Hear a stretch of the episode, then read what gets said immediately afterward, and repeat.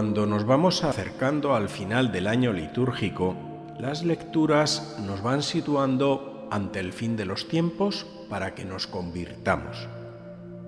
San Lucas en el capítulo 21 comienza a hablar sobre las señales del fin del mundo. Guerras, calamidades naturales, enfermedades, fenómenos espantosos y una gran apostasía.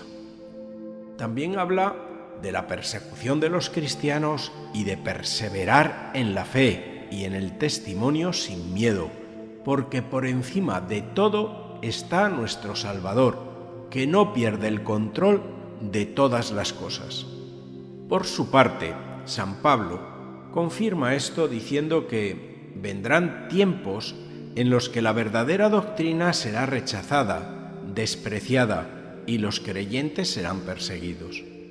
Y añade que los hombres serán más egoístas y apegados al dinero, más soberbios y blasfemos, sin religiosidad alguna, desobedientes de los padres y enemigos del bien. Esto se manifiesta en una desafección de la fe cristiana, es decir, en una decepción que lleva al rechazo y a sentir vergüenza de la fe.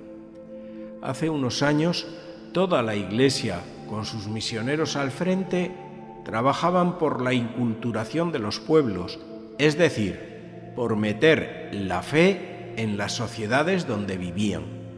Hoy, en cambio, se habla de la mundalización, es decir, de la secularización de las sociedades cristianas y de la propia Iglesia.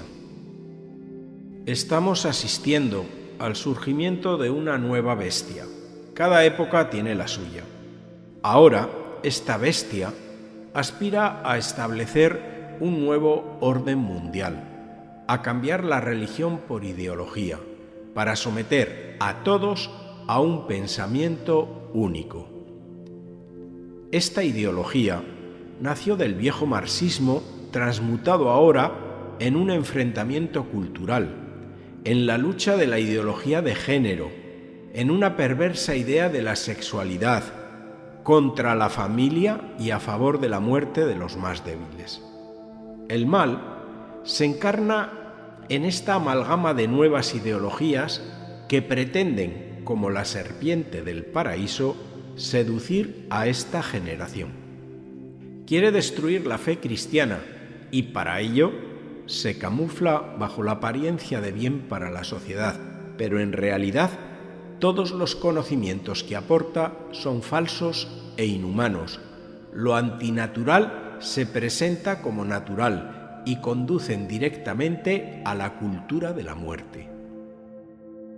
Esta bestia es intolerante con los que se le resisten y los persigue a muerte en un imperio despótico donde se considera la única poseedora de la verdad. Ha comenzado por controlar la educación, los medios de comunicación y desplazando los derechos de los padres a educar a sus hijos según sus convicciones. Pretende suplantar a Dios y erigirse en señora de sí misma, y cuando el hombre se convierte en señor de otros, termina siendo un tirano que no duda en utilizar la violencia y el engaño. Surge la apostasía de la fe de nuestros padres por un nuevo credo intolerante con las expresiones religiosas. Los laicistas son los nuevos sacerdotes de la nueva religión alternativa, con nuevos dogmas como el libertinaje, los derechos sexuales y la manipulación y sometimiento de todos los medios de comunicación para mantener a la gran masa sometida al nuevo credo. Hoy quiero invitaros a pensar en el significado de la palabra apostasía. La apostasía es el rechazo total de la fe cristiana de manera libre y voluntaria. De forma que el apóstata rechaza absolutamente todas las verdades de fe por tanto, deja de ser católico o cristiano. Para la Iglesia, el apóstata está fuera de la comunidad, es decir, excomulgado. Este es un pecado gravísimo, porque va contra el primer mandamiento que dice, amarás a Dios sobre todas las cosas y al prójimo como a ti mismo. Es un pecado de soberbia, no es un pecado de debilidad. Por tanto, ya no puede recibir ninguno de los sacramentos, ni tan siquiera las exequias tras su muerte. El que apostata de la fe no quiere que el Espíritu Santo actúe en su alma y así se abre a la influencia del maligno sobre ésta. Ahora que sabemos qué es la apostasía, podríamos hablar de la gran apostasía. Esta se refiere a que los pueblos que han sido cristianos dejarán de serlo e incluso perseguirán a Cristo en sus miembros, es decir, en la Iglesia. Esta persecución se da cuando se desprestigia a la Iglesia y se la tilda de contraria al progreso. Y con la Iglesia, la familia y la patria pues también son objetivos a demoler. Pero a su pesar, la Iglesia presenta la liberación integral del hombre, mientras que estas ideologías llevan al hombre a una verdadera esclavitud. El diablo causará graves daños en el orden espiritual, apartando a muchos de la fe. Me horroriza pensar en la muerte eterna de estas almas.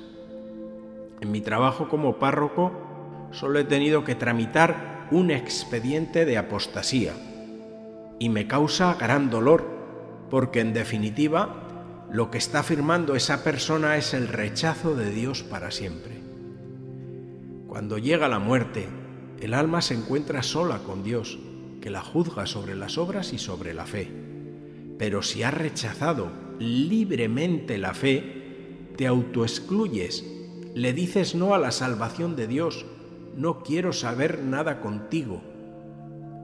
Frente a todo esto, hay algo que podemos hacer. En primer lugar, agradecer el pertenecer a la Iglesia Católica y aferrarnos más fuerte a nuestra fe. Porque la verdadera vacuna contra este virus de la bestia es el amor a la verdad. No te creas lo que todos dicen. Piensa y experimenta desde tu alma, busca siempre la verdad. En segundo lugar, convertirse es una palabra que molesta mucho al diablo, porque nos cambia, porque nos lleva a la verdad. Es el abandono de lo mundano. Conviértete. En tercer lugar, reforzar la propia familia. Es hora de enterrar el rencor y el hacha de guerra. Es tiempo de reconciliarse y de perdonarse y sobre todo de pasar a los hijos la fe. Algunos padres han dejado a sus hijos sin catequesis de primera comunión porque prefieren elegir actividades de otro tipo. Me da mucha tristeza porque un día la vida les pasará factura y también el Señor les pedirá cuentas de esta decisión. En cuarto lugar, esta es una reflexión para responder a esta pregunta. ¿Cómo se encuentra mi alma en este momento? Si yo muero ahora, ¿qué tengo frente a Dios? Recuerda que toda la liturgia de la Iglesia está orientada a la espera de la segunda venida de Jesucristo. Así lo decimos en cada Eucaristía con el grito de Ven Señor Jesús. Esperamos algo de lo que no sabemos ni el día ni la hora en que sucederá. Nadie lo sabe.